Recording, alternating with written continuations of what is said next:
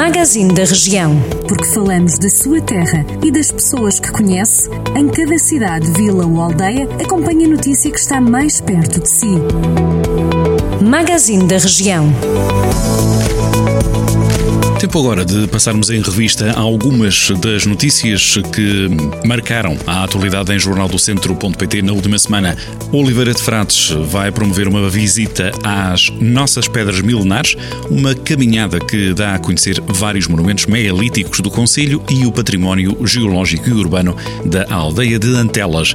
Esta caminhada, que acontece já pela segunda vez, está agendada para o próximo sábado, dia 19. A atividade é gratuita, mas requer inscrição prévia prévia através dos serviços da Câmara de Oliveira de Frades.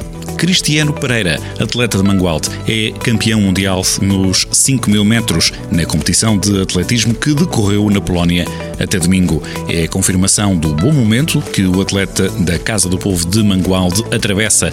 Já na passada quarta-feira, dia 9, Cristiano Pereira tinha sido protagonista ao ter conquistado o vice-campeonato do mundo nos 1500 metros. Sobrevivente de Pedro Dias apresentou este domingo o livro O Canto do Galo nas instalações dos Bombeiros Voluntários de Penalva do Castelo.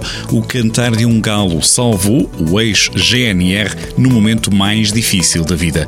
Os pormenores da noite de 10 para 11 de outubro estão reunidos em livro assinado pelo sobrevivente António Ferreira, uma obra que já vai na quarta edição.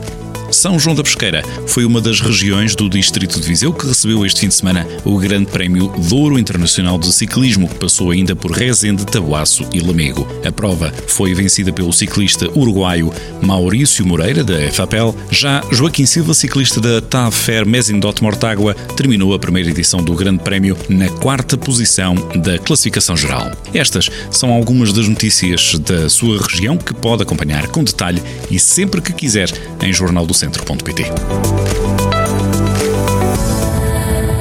Jornal do Centro, a rádio que liga a região.